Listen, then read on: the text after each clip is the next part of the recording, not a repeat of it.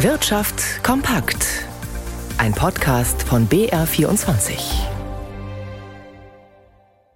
Im Studio Dirk Filzmeier. Die Zahl der Menschen, die eine Pflegeausbildung im vergangenen Jahr aufgenommen hat, ist deutlich gestiegen.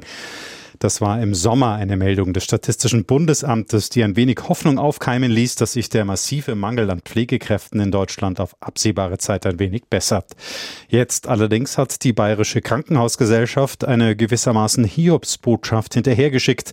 In diesem Jahr ist die Zahl der Ausbildungsverträge wieder abgesagt. Nikolaus Nützel hat auf der Jahrestagung der Krankenhausgesellschaft mehr darüber erfahren. Viele Krankenhäuser in Bayern können Betten nicht mit Patienten belegen, weil Pflegekräfte fehlen. Und beim Blick auf die Ausbildungsstatistik befürchtet der Geschäftsführer der Bayerischen Krankenhausgesellschaft Roland Engehausen, dass sich die Lage in der nächsten Zeit weiter verschlechtert. Dieses Jahr haben wir eine katastrophale Startzahl von neuen Auszubildenden in der Pflege, mehr als 10 Prozent weniger. Von rund 7600 auf etwa 6500 ist die Zahl derjenigen gesunken, die in Bayern eine Pflegeausbildung beginnen. Ein Hauptgrund dafür ist nach Einschätzung der Krankenhausgesellschaft das negative Image der Pflege in der Öffentlichkeit. Bayerns Gesundheitsminister Klaus Holleczek von der CSU sieht es deshalb als Hauptaufgabe, die Arbeitsbedingungen weiter zu verbessern. Dass die Menschen Beruf und Familie vereinbaren können, dass wir da zuverlässige äh, Dienstpläne kriegen, daran arbeiten wir auch und ich denke, das müssen wir noch mehr tun. Die Bayerische Krankenhausgesellschaft forderte gleichzeitig von der Bundesregierung langfristige Planungssicherheit bei den Finanzen und Qualitätsvorschriften. Kommenden Dienstag will Bundesgesundheitsminister Karl Lauterbach von der SPD seine Pläne dazu bekannt geben. Nikolaus Nützel, München.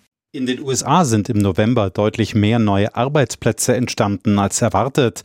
Die Arbeitslosenquote hat es zwar nicht verändert, mit 3,7 Prozent liegt sie aber eh auf einem niedrigen Niveau. Trotzdem sind das in einem so großen Land wie den USA sechs Millionen Menschen, die keine Arbeit haben. Aus Washington Florian Mayer. Die umfangreichen Kündigungswellen in der Tech-Industrie wie etwa bei Twitter oder Facebook konnten demnach der Arbeitsmarktsituation in den USA offenbar noch nichts anhaben. Tatsächlich wurden 263.000 neue Stellen geschaffen, 2000 mehr als noch im Oktober. Marktanalysten hatten, wie auch schon in den vergangenen Monaten zuvor, eigentlich damit gerechnet, dass sich die Nachfrage nach Arbeitskräften abschwächen würde, vor allem aufgrund des stark angehobenen Leitzinses, durch den die US-Notenbank Fed die Inflation eindämmen will. Von maximal 200.000 neuen Jobs war im Vorfeld die Rede.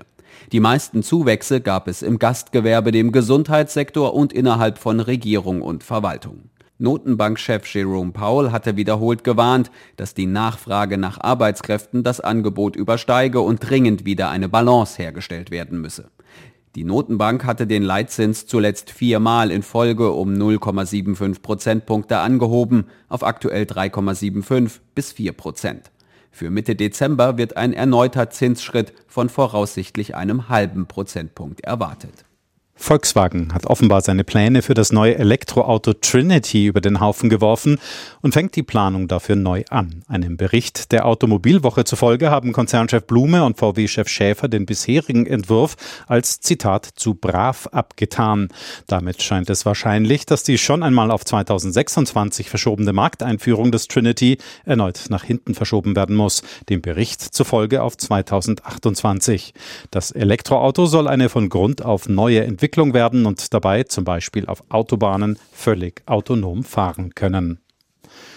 Die deutsche Fußballmannschaft ist bei der Weltmeisterschaft ausgeschieden. Das bedeutet für Adidas, dem Ausrüster der deutschen Mannschaft, die Fanartikel liegen nun wie Blei in den Regalen. Ralf Schmidberger in unserem Börsenstudio.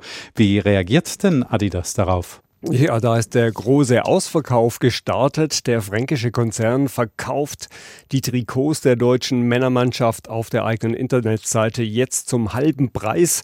Das sind 45 Euro. Übrigens die Trikots der Fußballfrauen, die kosten noch ganz regulär 90 Euro.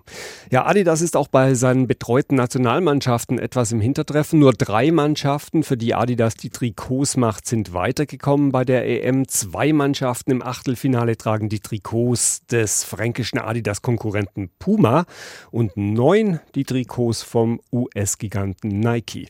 Ja, es können noch ein paar mehr werden, denn es laufen ja noch ein paar Spiele. Dennoch zeigt sich ein Adidas-Sprecher mit dem WM-Geschäft insgesamt zufrieden. Es bleibe bei dem Ziel, insgesamt 400 Millionen Euro umzusetzen.